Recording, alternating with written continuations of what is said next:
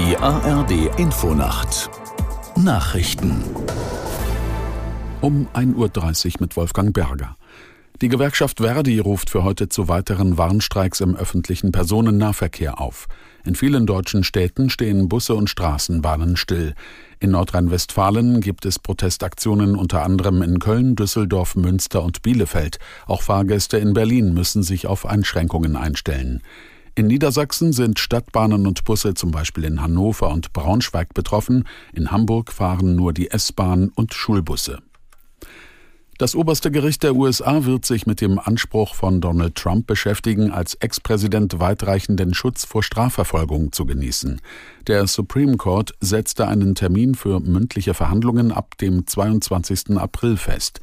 Damit ist das Hauptverfahren wegen des Sturms auf das Kapitol am 6. Januar 2021 ausgesetzt. Im millionenschweren New Yorker Betrugsprozess hat Trump dagegen eine Niederlage erlitten. Der zuständige Richter lehnte einen Antrag von Trumps Anwälten ab, nur einen Teil der Millionenstrafe zu hinterlegen, bis das Berufungsverfahren beendet ist.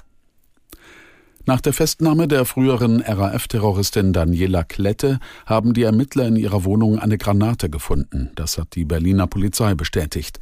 Aus der Nachrichtenredaktion Franziska Amler. Die Granate sei aus dem Gebäude gebracht und an einem anderen Ort unschädlich gemacht worden, teilte die Polizei mit. Außerdem würden weitere Gegenstände untersucht. Zuvor hatten die Behörden das Mietshaus im Berliner Stadtteil Kreuzberg geräumt. Alle Bewohner mussten ihre Wohnungen verlassen. Im Laufe des Tages hatten die Ermittler nach Angaben des Niedersächsischen Landeskriminalamts zudem weitere Waffen entdeckt. Die frühere RAF-Terroristin Klette war am Montag festgenommen worden. Die Ermittler suchen weiter nach ihren beiden Komplizen. Die drei zählen zur sogenannten dritten Generation der Rote Armee-Fraktion. Nach der Nationalversammlung hat auch der französische Senat dafür gestimmt, das Recht auf Abtreibung in der Verfassung zu verankern.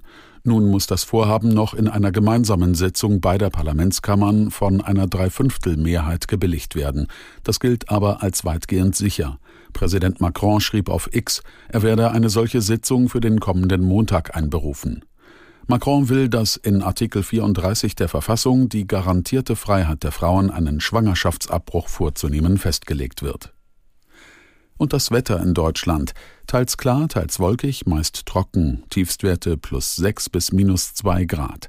Tagsüber sonnig und weitgehend trocken, nur im Nordwesten etwas Regen, 7 bis 15 Grad. Und die weiteren Aussichten. Am Freitag im Süden regnerisch, sonst meist freundlich und trocken, 7 bis 16 Grad. Und am Samstag Sonne und Wolken im Mix, örtlich Schauer dabei, bei 8 bis 15 Grad. Das waren die Nachrichten.